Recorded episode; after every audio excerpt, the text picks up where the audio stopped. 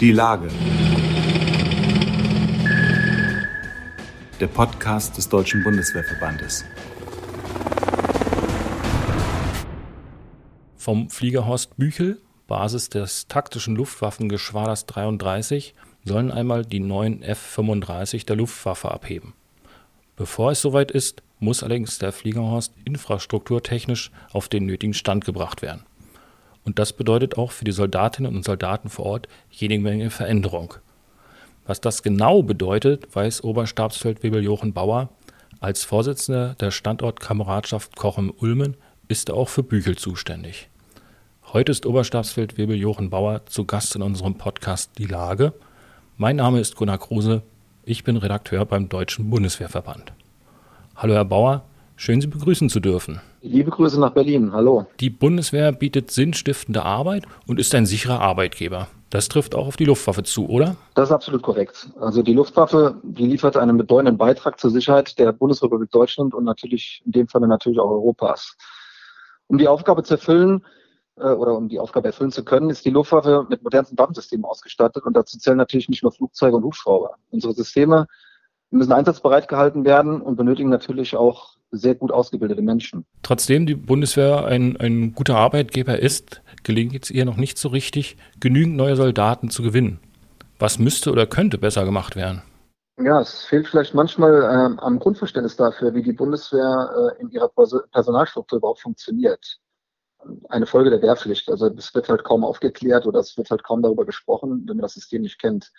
Es gibt zum Beispiel Soldaten, äh, aber auch Beamte und Angestellte in der Bundeswehr. Das wissen manche Leute nicht und äh, können damit halt nicht umgehen. Manche Interessenten wissen vielleicht auch nicht, dass man äh, nicht ein Leben lang dabei bleiben muss, zumindest nicht als Soldat. Ich glaube, das schreckt den einen oder anderen ab und infolgedessen dann die Frage, was kommt nach dieser Zeit? Vielleicht könnte man einfach das Praktikumsangebot erweitern, um einen besseren Einblick in die Streitkräfte zu erhalten. Zusätzlich sollte man auch auf die Fort- und Weiterbildungsmöglichkeiten eingehen für diejenigen, die sich nicht so recht vorstellen können, ein Leben lang dabei zu bleiben. Gerade hier ist die Bundeswehr sehr stark aufgestellt. Sie bietet im Rahmen von Berufsförderungsdienst die Möglichkeit, Schulabschlüsse oder Studiengänge nachzuholen. Ich hatte erst vor kurzem bei einem ehemaligen Treffen eine Vielzahl von ehemaligen Soldaten getroffen, die heute in Spitzenverwendungen der Wirtschaft tätig sind. Das hätte ich nie gedacht. Und alle kommen zu demselben Schluss, dass ihre Verwendung bei der Bundeswehr mit der im Anschluss stattgefundenen Weiterqualifikation ihre Chancen in der Wirtschaft maßgeblich gesteigert haben. Ich sage nur Perspektiven schaffen. Und wenn Sie an Ihren eigenen Standort direkt vor Ort denken, was beschäftigt dort die Kameraden am meisten? Wo hakt es aus Ihrer Sicht als Vorsitzender der Standortkameradschaft und warum? Was uns momentan am meisten beschäftigt, die Verlegung nach Nörvenich zum Takt LWG 31 Spölke. Dort sind wir nun bereits seit über einem Jahr. Aktuell ist unser Verband also zweigeteilt. Aufgrund der umfangreichen Kernsanierung unserer Stadtlandebahn wird unser Flugbetrieb fast ausschließlich vom Standort Nörvenich geflogen. Viele Geschwaderangehörige müssen somit pendeln und haben ihren normalen Lebensmittelpunkt weiterhin in Büchel und Umgebung, aber die Entfernung zum Arbeitsplatz. Unsere Führung hatte das zum Glück recht frühzeitig auf dem Schirm und sich dementsprechend Gedanken dazu gemacht. Dadurch bekommen wir aufgrund von Kommandierungen zum Glück Trennungsgeld und somit wenigstens ein paar Euro zurück in den Tank. Infrastrukturell hatten wir auch ein wenig Pech. Teilweise sind Fachgruppen noch in einer Übergangslösung, da Baumaßnahmen nicht fertig wurden. Das ist schon eine ganz schöne Herausforderung für uns. An dieser Stelle aber ein riesiges Lob an die Takt LWG 31er hier in Bölke für den überdurchschnittlich genialen Support und die Aufnahme hier am Standort. Unser Geschwader steht darüber hinaus aber auch vor noch weitreichenden Herausforderungen und Veränderungen. Mit der Entscheidung, das aktuell modernste Kampfflugzeug der Welt, die F-35A, an unseren Standort zu bekommen, ist zwar die Standortfrage für die nächsten Jahrzehnte geklärt, allerdings nicht für die Geschwaderangehörigen. Vielen haben keine Ahnung, wie es weitergeht. Da gibt es noch einige Dinge zu klären oder Informationen, die halt einfach noch nicht da sind. Wir auch. Eine Personalstern für dieses Waffensystem, die gibt es noch nicht. Trotzdem wird bereits Personal identifiziert, da zum Zeitpunkt der Auslieferung durch die Industrie Personal ausgebildet sein muss. Das ist etwas umfangreicher, da die Luftwaffe in Zukunft Flugzeuge nach DEMA betreiben wird. Tornadoflug, der Tornadoflugbetrieb wird laut aktueller Planung bis 2030 fortgesetzt. Ab 2026, 2027 wird zusätzlich die F-35A in Büchel zu Hause sein.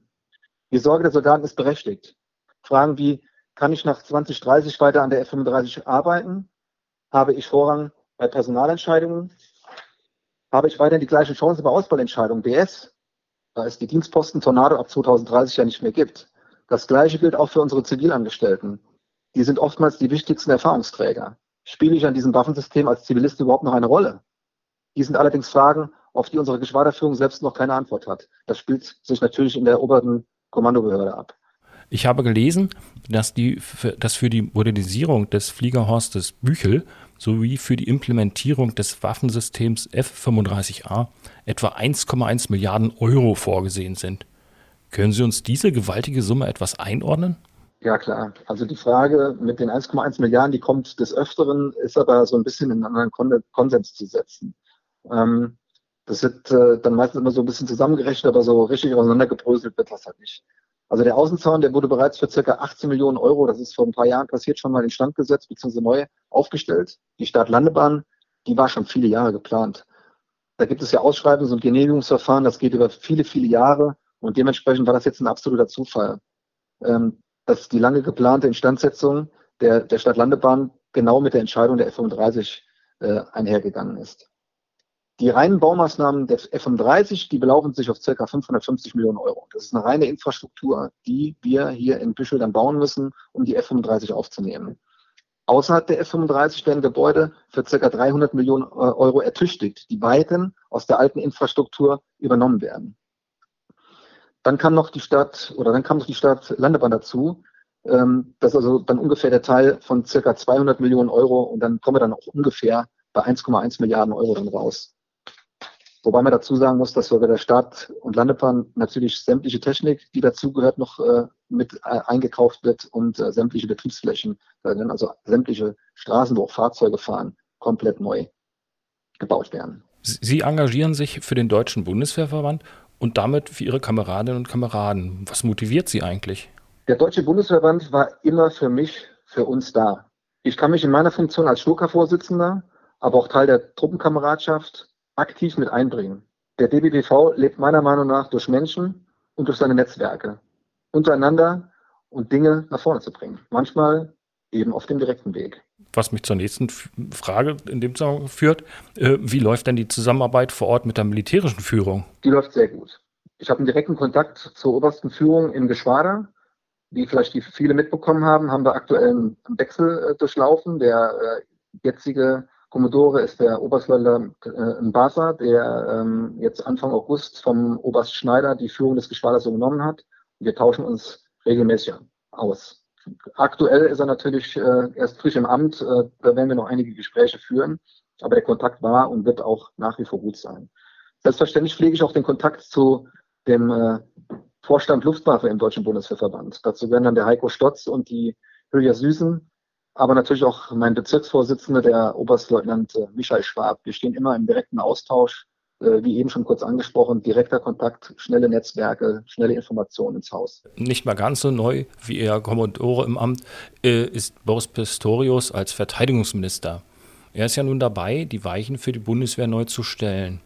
Was erwarten Sie persönlich eigentlich von Boris Pistorius und Generalinspekteur General Carsten Breuer für die Bundeswehr und speziell für die Luftwaffe? Dass das, was wir jetzt gerade gestartet haben, weitergeht. Dass die Bundeswehr als Arbeitgeber wieder attraktiv, aber auch verlässlich wird. Das ist mir und auch, glaube ich, vielen Menschen, die jetzt hier in dieser Republik leben oder auf den Soldaten, wirklich sehr wichtig, ähm, dass wir jetzt nicht aufhören, sondern da weitermachen, äh, wo wir gerade äh, äh, angefangen haben mit ganz klar nicht nach hinten blicken, sondern nach vorne und äh, jetzt äh, letztendlich im Sinne der Luftwaffe, aber auch für die, für die Bundeswehr äh, Dinge nach vorne zu bringen. Für die Soldaten der Bundeswehr und damit natürlich auch für die Luftwaffenuniformträger setzt sich seit Jahrzehnten auch der Deutsche Bundeswehrverband ein.